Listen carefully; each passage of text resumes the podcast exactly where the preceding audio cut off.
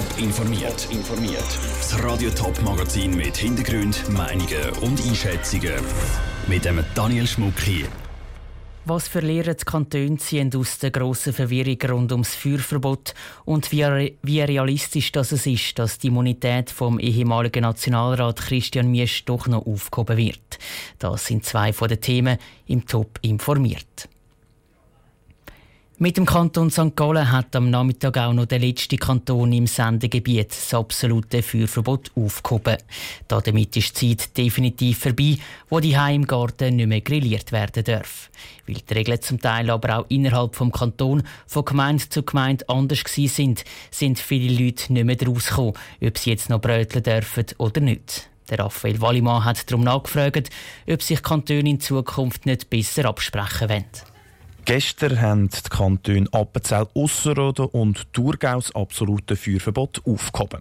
Heute sind die Kantone Appenzell Innerrhoden und St. Gallen nachgezogen. Die Kantone Zürich und Schaffhausen haben gar nie ein absolutes Feuerverbot gehabt. So viele unterschiedliche Feuerverbotsmeldungen haben im Sommer für viel Verwirrung gesorgt. Darum hat sich die Frage gestellt, ob sich Kantone nicht besser absprechen und gemeinsam über ein Feuerverbot entscheiden. Das sei aber gar nicht so einfach, sagt der Innerrhoder Landesfähnrich Martin Bürki. Ihr Kanton hat nämlich das Feuerverbot gesetzlich anders geregelt. Dann kommt noch dazu, dass auch die Zuständigkeit nicht einheitlich ist. Aber da hat an und für sich nicht Nachteil gehabt. Die zuständigen Leute sind gut vernetzt miteinander und haben miteinander kommuniziert. Man hat halt vielleicht manchmal einen Tag Differenz gehabt, bis dann der Erlass veröffentlicht werden auch der Erwin Schweizer vom St. Galler Führungsstab, der für das Feuerverbot zuständig ist, betont, dass die Zusammenarbeit unter den Kantonen gut funktioniert hat.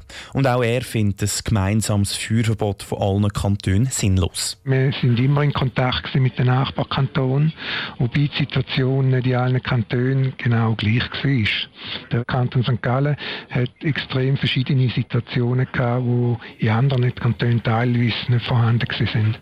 Also unterschiedliche Situationen in den unterschiedlichen Ostschweizer Kantonen. Der Kanton Zürich hat das Problem innerhalb des Kantonsgebiets gehabt.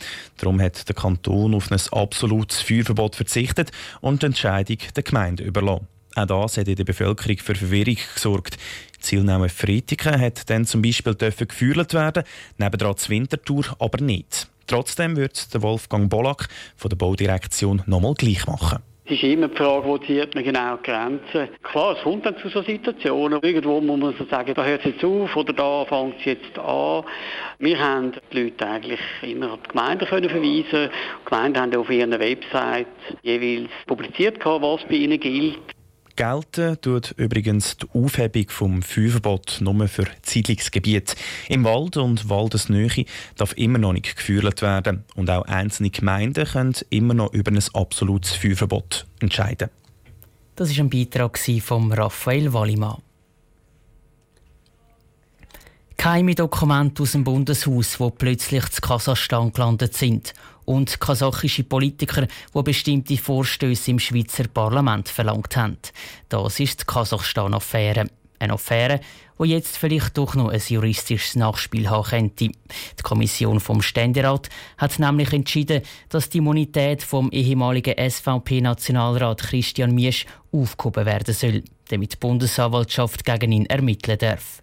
Sie wirft ihm vor, dass er vor drei Jahren am Lobbyist Thomas Bohrer ein Erstklass-GA in Rechnung gestellt hat, obwohl der Christian Miesch als Nationalrat schon ein GA hat. Dass das genauer untersucht werden soll, sei richtig und wichtig, findet der Zürcher Nationalrat der Grünen, der Balthasar Glättli. Es ist ja nicht eine Verurteilung oder sogar ein Urteil, sondern es heisst nur, es gibt klare Indizien, dass da Korruption könnte im Spiel sein und die Staatsanwaltschaft kann das weiter untersuchen. In dem Sinne bin ich das auch richtig. Der Vorwurf ist nämlich auch, dass der ehemalige Nationalrat Christian Miesch Geld bekommen hat für das, dass er im Parlament einen Vorstoß eingereicht hat. Das sei passive Bestechung.